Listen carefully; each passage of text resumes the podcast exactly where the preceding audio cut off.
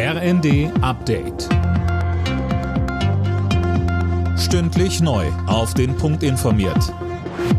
Ich bin Finn Riebesell. Guten Abend. Drei Tage lang hat Sturmtief Soltan für ordentlich Chaos bei der Deutschen Bahn gesorgt. Jetzt läuft der Verkehr aber langsam wieder normal. Nach dem Sturm der letzten Tage regnet und schneit es jetzt in vielen Teilen Deutschlands heftig. In Bayern, Hamburg, Niedersachsen und Sachsen-Anhalt warnen die Behörden deshalb vor Hochwasser, da vor allem viele kleine Flüsse bereits am Überlaufen sind oder überlaufen könnten. Die geplanten Proteste von Bauern und Lkw-Fahrern im Januar dürften zu Versorgungsengpässen führen. Davon geht der Präsident des Bundesverbandes Güterverkehr und Logistik Engelhardt aus. In der Bild sagte er, es sei fünf nach zwölf. Hanna Sturm. Die Bauern und die Transportbranche halten das Land am Laufen, so Engelhardt. Keine Landwirte und keine Lkw bedeuten keine Versorgung. Man wolle mit den Protesten zeigen, was man von der wirtschaftsfeindlichen Politik der Ampelregierung halte. Es sei bereits fünf nach zwölf.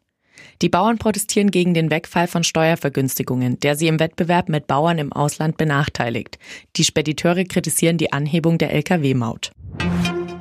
Die UN-Resolution für mehr Hilfslieferungen in den Gazastreifen stößt auf Kritik.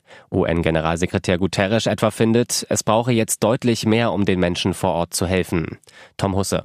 Guterres forderte einen humanitären Waffenstillstand, von dem war in der Resolution nicht die Rede. Die USA hatten gedroht, sonst ihr Veto einzulegen. Um den Text hatten die Mitglieder des UN-Sicherheitsrats lange gerungen. Israel hat bereits erklärt, an seinem Vorgehen weiter festhalten zu wollen, ungeachtet der Resolution vom israelischen Außenminister hieß es, sein Land werde den Krieg so lange weiterführen, bis die Terrormiliz Hamas vernichtet sei und die restlichen Geiseln frei seien.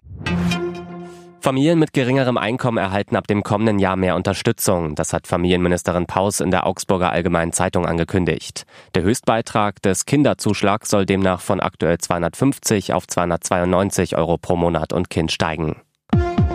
Alle Nachrichten auf rnd.de